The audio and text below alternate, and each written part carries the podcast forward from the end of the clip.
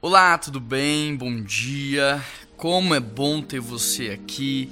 Não deixe de cumprimentar aí, colocar o seu nome, a sua cidade. Aos poucos a gente vai observando quem são as pessoas mais frequentes aqui.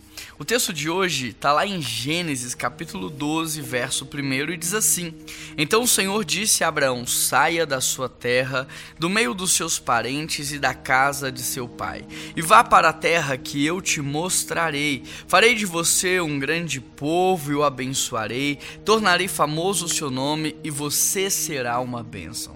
Se nós observássemos esse texto de trás para frente, nós observaríamos que Deus está fazendo aqui uma promessa: olha, você vai ser uma bênção.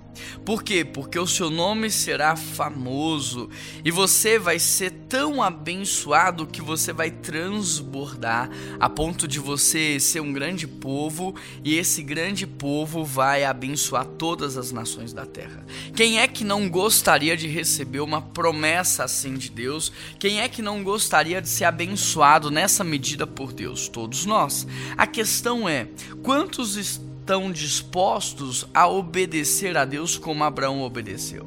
Porque para que isso acontecesse na vida dele, ele teria que sair da terra dele, ele teria que sair de maneira a levar tudo o que ele tem, deixar tudo para trás no sentido de familiares e tal.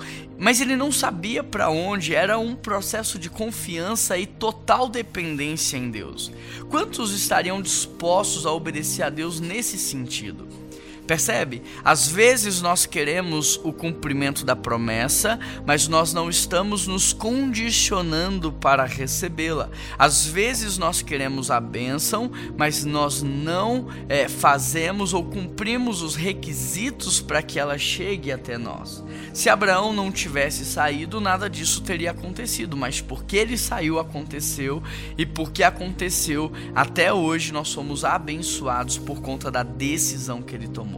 O que une todos os grandes personagens da Bíblia é a questão da obediência e da confiança, porque Abraão teve que sair, Noé teve que construir uma arca, Moisés teve que abrir o mar vermelho, Pedro teve que caminhar sobre as águas. A questão não é o que eles fizeram, mas o quanto eles estavam dispostos a obedecer e a confiar.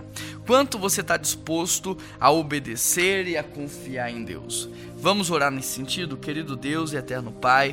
Nós pedimos ao Senhor que nos dê um coração obediente, um coração submisso e principalmente que o Senhor nos ajude a confiar em Ti, a depender única e exclusivamente do Senhor.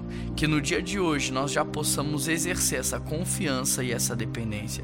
E se tem algo que o Senhor deseja que façamos, que o Senhor nos fale para que possamos obedecê-lo. Em nome de Jesus que nós oramos. Amém. Um grande abraço e até amanhã. Deus te abençoe.